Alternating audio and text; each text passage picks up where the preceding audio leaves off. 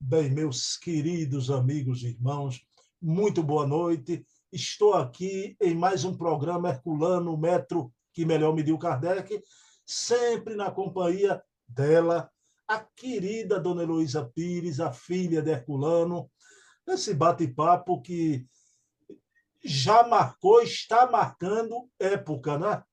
Então, é, é, é um momento, um encontro, e Dona Heloísa com esse carisma que contamina a gente, né? essa alegria de viver, como minha mamãe dizia que adorava e adora ainda a, o riso de Dona Heloísa, a risada de Dona Heloísa, não é?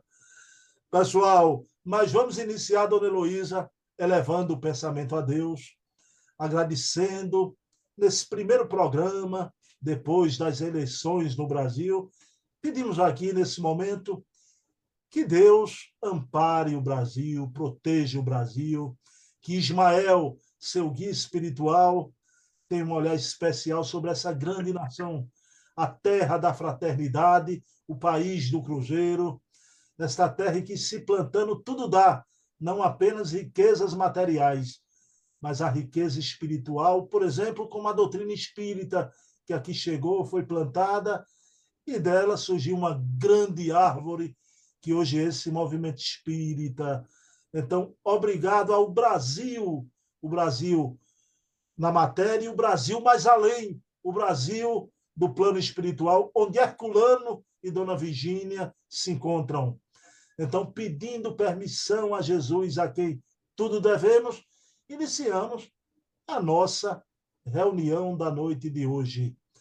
Minha querida Dona Heloísa, hoje é quinta-feira, é, passou a eleição. Boa noite. Eu pergunto à senhora como é que foi a ressaca eleitoral. São Paulo aí as coisas já voltaram ao normal nessa quinta-feira.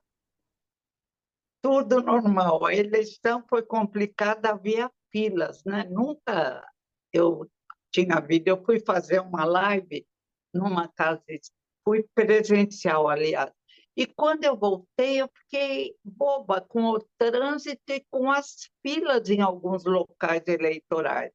Falei, nossa, o povo está interessado, o povo quer a democracia, o povo quer a nossa bandeira, ordem e progresso. Tudo vai melhorar. Eu também enfrentei uma fila grande, né? Mas, dona Luísa, eu, eu queria a gente aqui, claro, então vai entrar nessa polarização aí, nessa briga, nessa. Mas eu queria saber uma coisa da senhora, que eu acho que nunca perguntaram para a senhora, eu vou perguntar, né? Como era Herculano dia de eleição?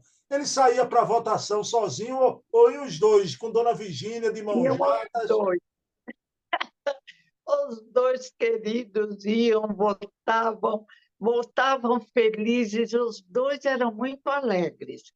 Meu pai era uma constante. Minha mãe se preocupava, às vezes, com os filhos, com os irmãos, com os vizinhos, com os que frequentavam o centro. E o pai não, entregava todo mundo a Deus e ficava tranquilo.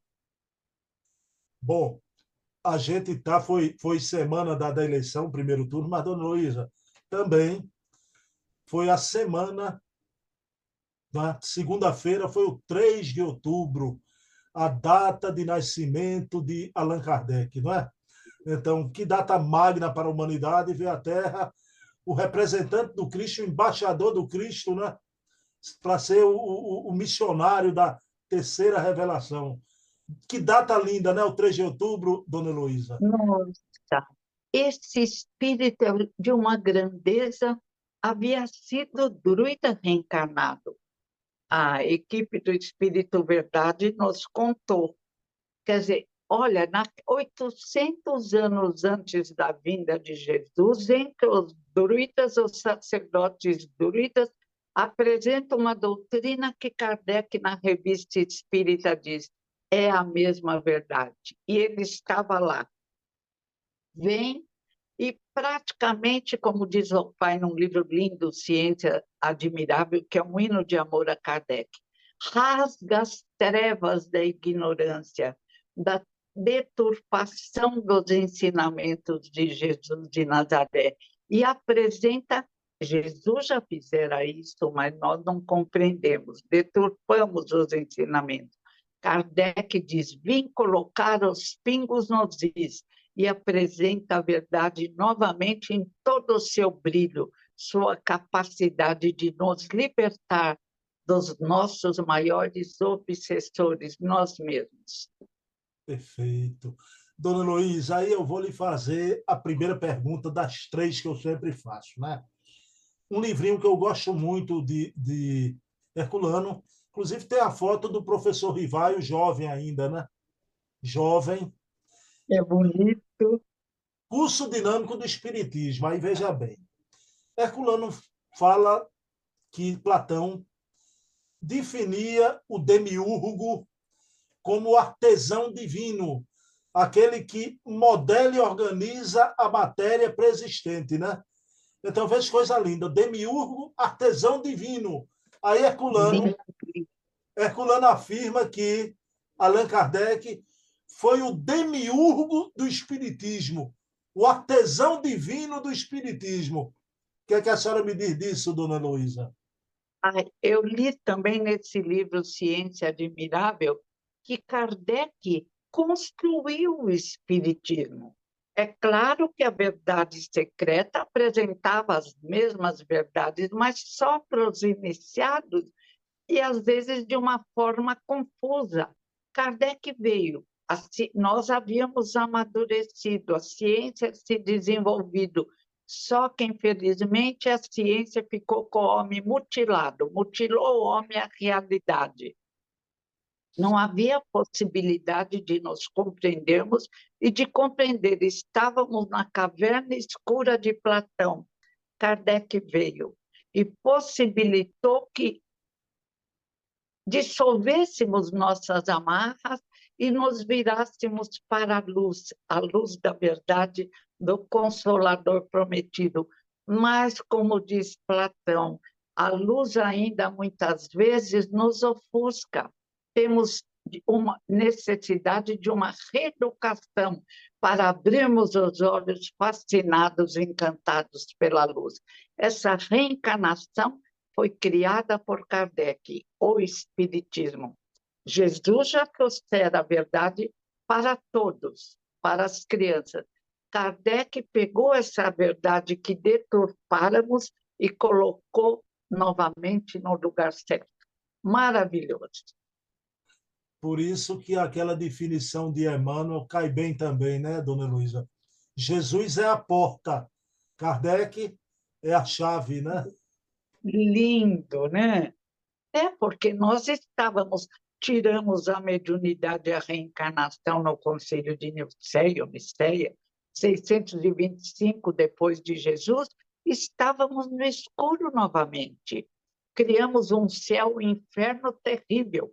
Se existisse o inferno, todo mundo estaria fervendo pela eternidade em caldeirões. E o povo aceitava, até que houve uma alergia e surgiu o materialismo terrível a realidade só o mundo físico incompleta, como também dizia Platão, porque temos que nos considerar, como diz o pai, interexistentes. Muda a nossa história, a nossa vida. Existimos no corpo físico, mas existimos no plano espiritual. Quando morre o corpo físico, continuamos indestrutíveis, deuses e luzes, existindo no mundo espiritual. Dona Heloísa, aí eu estou aqui de frente para uma educadora, não é? Uma mulher que, que, na história de sua vida, se dedicou à educação. Veja bem a pergunta que, que, que me ocorre aqui de fazer para a senhora. Aquele que foi escolhido para ser o missionário da terceira revelação aqui na Terra, ele foi um grande educador, estudou com Pestalozzi. A sua esposa também foi uma grande educadora. Eu pergunto a Heloísa Pires, educadora, não é? Dona Heloísa, era importante esse homem que, que veio trazer aqui, sistematizar a mensagem dos espíritos na Terra. que ele fosse um educador? Sim, porque o mundo novo, o livro do Pai, o mundo novo. O mundo novo só vai surgir com o homem novo. Querem pôr ideologias violentas, não adianta, porque os que sobem no poder ilusório são homens velhos. Só educação vai transformar a Terra num mundo de regeneração.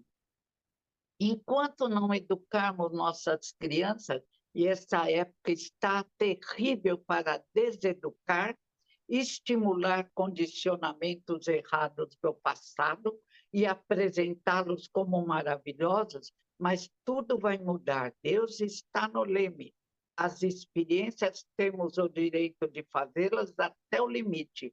E a educação é que desenvolve em nós projetos divinos, as virtudes, as leis morais que Deus colocou alegoricamente na nossa mente extrafísica.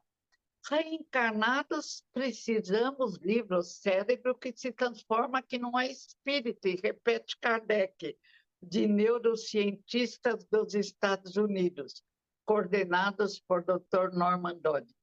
Precisamos educar as crianças considerando a importância dos zero aos nove anos Kardec diz, do zero a sete, a mesma linguagem, é o momento. E os neurocientistas americanos explicam a grande plasticidade no cérebro, descoberta da ciência que mutilou-nos. Apresenta só homem de carne está mudando. Achávamos que era um disco rígido o nosso cérebro. Não, e dos zero aos nove anos é muito plástico então, é indispensável, diz o doutor Norman Dodge, a educação moral, a estimulação moral, para que se desenhe, palavras dele, mapas iluminados que conseguem ajudar o indivíduo a se expressar na luz. É lindo esse livro. Conta o caso de uma menina que só tem um hemisfério do cérebro ela enfrenta dificuldades e aos 23 anos o doutor Barrita, professor universitário nos Estados Unidos, neurocientista, descobre com aparelhos poderosos que ela só tinha um hemisfério, no outro só uma faixa escura. Que seria dessa menina? Ele não fala espiritismo, mas a linguagem lembra. Só que eles nunca explicam de onde vem o pensamento, não dá. O que seria dessa menina se não fosse um espírito com uma força maravilhosa, uma coragem incrível e apoiada por uma família? Ela tem uma vida normal. Namora, vai ao cinema, trabalha, só alguns probleminhas, uma perna meio adormecida, mas quem não tem problemas? a gente se desenvolve numa área da inteligência e pode ter dificuldade grande na outra. A, a nossa sociedade exige alguns comportamentos, consumismo, apego ao dinheiro. Numa sociedade que considera a pintura mais importante, vão aparecer os que pintam. Mas a nossa sociedade tem que entender que o valor é educação moral. O homem feliz, o homem equilibrado emocionalmente. É isso que importa. E esse indivíduo tem que descobrir que, além do nosso lindo planeta Terra, existe uma região espiritual magnífica, maravilhosa. Trilhões de planetas nos esperam. Nossa, a gente tem que viver sorrindo ô dona Heloísa, Kardec dizia de uma forma tão, tão bela, né? A educação é a arte de manejar os caracteres, né? O caráter da criancinha, meu Deus. É transformar para melhor. Ana Beatriz Barbosa, não sei se ela é psiqui... acho que ela é psiquiatra, não sei se ela tem religião, mas ela diz: tem que educar para melhor, tem que torná-los felizes. Daniel Goleman. Só é feliz quem tem equilíbrio emocional relativo na Terra. porque dinheiro não dá felicidade. Outro dia eu vi o filme do Elvis Presley, eu chorei. Ele tinha tudo para vencer, um menino bom, cantava músicas de louvor a Deus e se perdeu com as drogas. Ai, me doeu o coração. O próprio empresário devia induzir para ele ficar mesmo aceitando tudo, né? Então, como vamos deixar a espiritualidade conduziu Kardec, um, um dos maiores espíritos que veio à Terra, para ser bem educado por Pestalozzi. Educação integral, fraternidade, amor ao próximo, respeito à natureza. E estimula o conhecimento que estava no inconsciente de Kardec e Kardec realiza uma tarefa grandiosa. É um herói.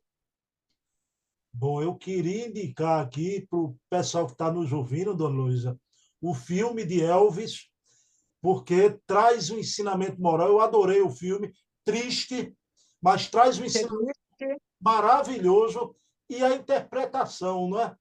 do, do, do empresário lá, do, do rapaz, do, do Elvis jovem, que é uma interpretação do Tom Hanks, uma interpretação brilhante, mas com, com né, de, de um empresário que explorava o rapaz até. Então, vejam o, o, o filme que traz um ensinamento moral, como Dona Heloísa falou. A gente tem que educar essa educação moral enquanto o barro está mole, na infância. Porque depois que o barro endurece, educar marmanjo é muito pior. Muito pior. Não dá, às vezes, não dá.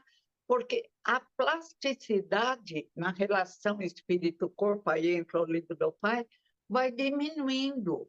Mas os idosos, dizem os neurocientistas dos Estados Unidos, ainda têm uma plasticidade. E tem que trabalhar o cérebro não é para ficar deitado vendo novelas da televisão, pelo amor de Deus, vejam filmes bons, mas tem que se mover, fazer exercício. Saiu a experiência com ratinhos no jornal e os cientistas provocaram lesões na cabecinha dos ratinhos. Aí depois trataram e colocaram para nadar. E o próprio exercício fez com que eles sarassem.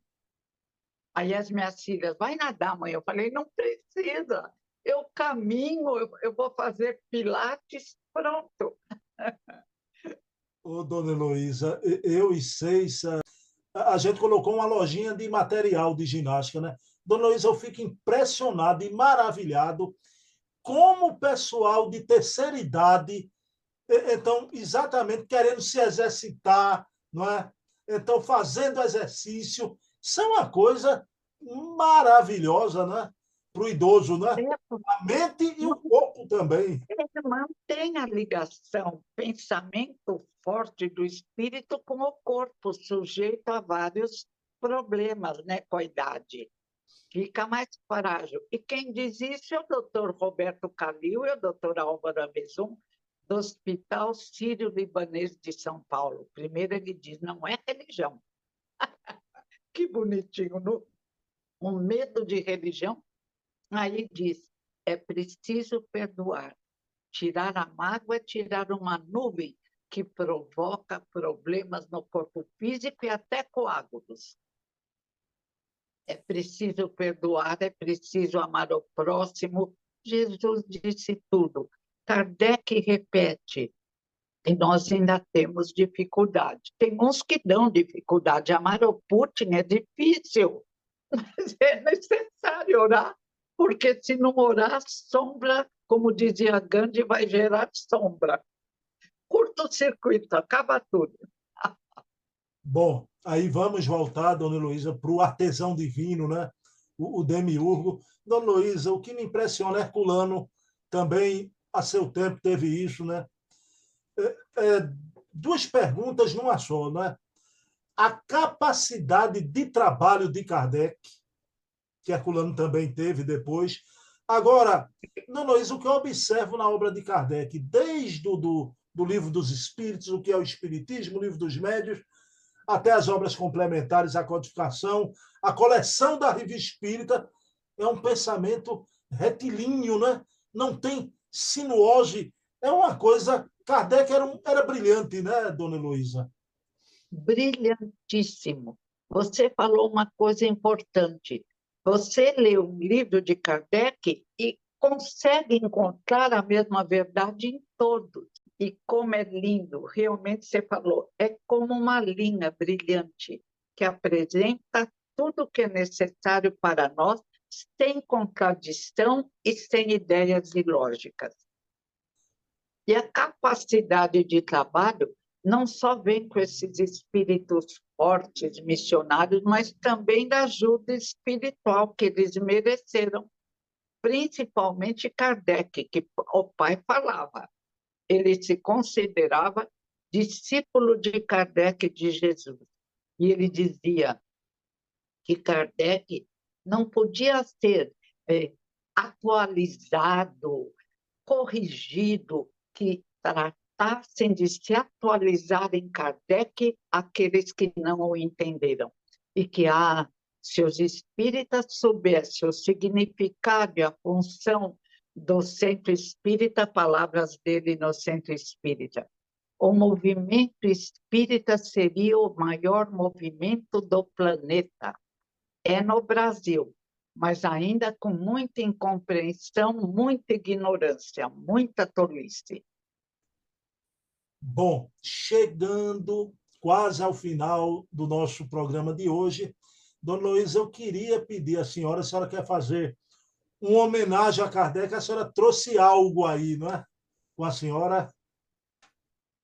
O doutor Urbano de Assis Xavier era médium dentista e matão, tinha vergonha da mediunidade, foi pedir auxílio a Caibar Schuttel, que o orientou no espiritismo, ele se desenvolveu, ficou maravilhoso. E no primeiro congresso de Marília, na abertura do primeiro congresso espírita da Alta Paulista e Marília, em maio de 1946, ele disse: se Kardec não houvesse fundado desenvolvido e propagado a ciência espírita, pela qual deu sua vida e seu gênio, nossa cultura não passaria de um ciscar de galinhas na crosta da terra. Nunca saberíamos, através de pesquisas psicológicas e físicas incessantemente repetidas, o que somos, qual o nosso destino e o que a morte representa no vir a ser da humanidade. Ele obrigou os mais famosos cientistas do século XIX a pôr de lado as suas preocupações com a matéria para descobrir e provar a existência do espírito, como aconteceu com William Crookes, Charles Sichet, Alexandre Zakov e outros ensinou a enfrentar os fantasmas, como o Édipo enfrentou a esfinge. Em nosso século, forçou Heine a desenvolver na parapsicologia as suas pesquisas, hoje vitoriosas em todo o mundo. Lindo, né? Lindo. Que doutor Urbano receba o nosso carinho. Lindo, lindo, lindo. É esse homem, doutor Urbano, um daqueles a gente viu semana passada que exerceu influência no início de Herculano, da caminhada de Herculano, né? Ele tinha vergonha da mediunidade, era, dona Heloísa? Tinha, tinha. E quando Chútil desencarnou, ele foi ao velório. Quando ele entrou no velório, ele viu o Chútil vindo para ele. Ele falou, não, ele vai me tomar. Não, eu sou dentista, conhecido, que virou as costas para ir embora. Não adiantou, ele desvirou e recebeu o Caibar Schutel falando sobre a inexistência da morte. Ele custou a se acostumar em ser médium. Lindo. Luiz, essa ideia de tomar o corpo, né? eu tenho um amigo, eu vou contar a história aqui, que é rápida. Esse amigo meu não aceitava a mediunidade que tinha, né? Aí ele disse, Não, eu não quero essa promiscuidade, não. O espírito entrando no meu corpo. Eu digo, rapaz, pelo amor. Mas ele, ao fim e ao cabo, ele aceitou, entendeu, compreendeu. Ai, essa foi boa promiscuidade. Pelo pensamento, todos nós estamos ligados, mergulhados na energia cósmica universal. Ele queria.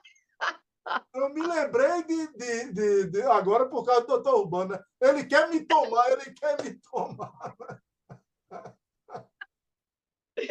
Ai, esse mundo tem coisas muito divertidas. Dona Heloísa, brigadão, que programa lindo, né? E a gente tem nesse mês de outubro, né? Mais três programas, enquanto esse pessoal aí vai se engalfinhar por conta de eleição, Herculano está aqui abraçando a todos nós com a sua mensagem, a sua obra, né? E vamos orar pelo Brasil. Mas nesse momento vamos orar em homenagem a ti, Allan Kardec.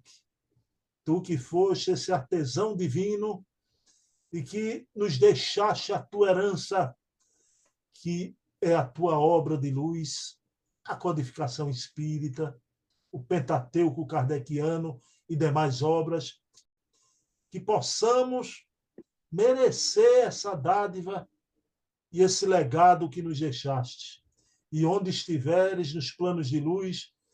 Te agradecemos, Allan Kardec.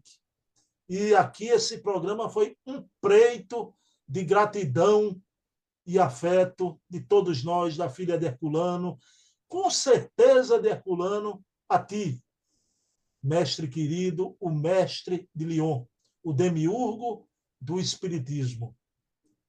Paz e bem, que Jesus amanheça em nossos corações. Um beijo na alma de todos. Pessoal, Dona Heloísa, semana que vem estaremos aqui na mesma Herculano Hora.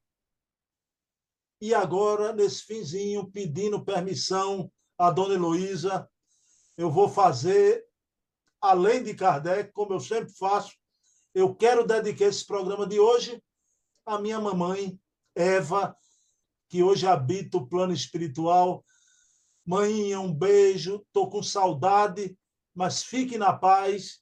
Um beijo do seu filho que não a esquece e não vai esquecer jamais. Jamais. Vocês estão ligados há séculos e continuarão. Ô, dona Eva, parabéns. Parabéns, beijos e parabéns pela educação do seu filho. Parabéns. E dona Heloísa, um abraço. Estaremos aqui sem falar em eleição, só falando sobre Herculano. Próximo... Falamos sobre o Brasil, que é um país lindo, pátria do Evangelho. O Brasil, a gente deseja sucesso para os outros, porque o Brasil já deu certo. Um abraço, dona Heloísa. Obrigada.